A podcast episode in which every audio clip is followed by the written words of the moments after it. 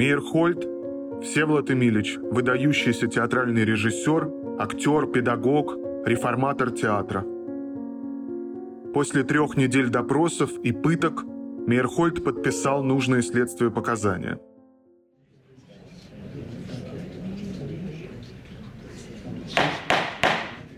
Тишина в зале суда.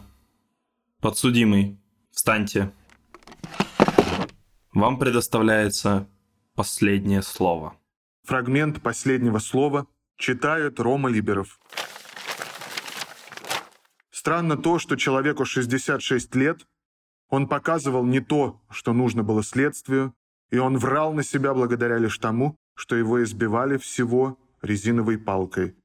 Он решил тогда врать и пойти на костер. Он ни в чем не виновен, никогда не был изменником родине. У него дочь коммунистка, которую он сам воспитал. Он думает, что суд поймет его и почувствует, что он невиновен. Он ошибался в области искусства, и он лишался на этом поприще общественного коллектива. Расстрелян по приговору военной коллегии 2 февраля 1940 года в Москве.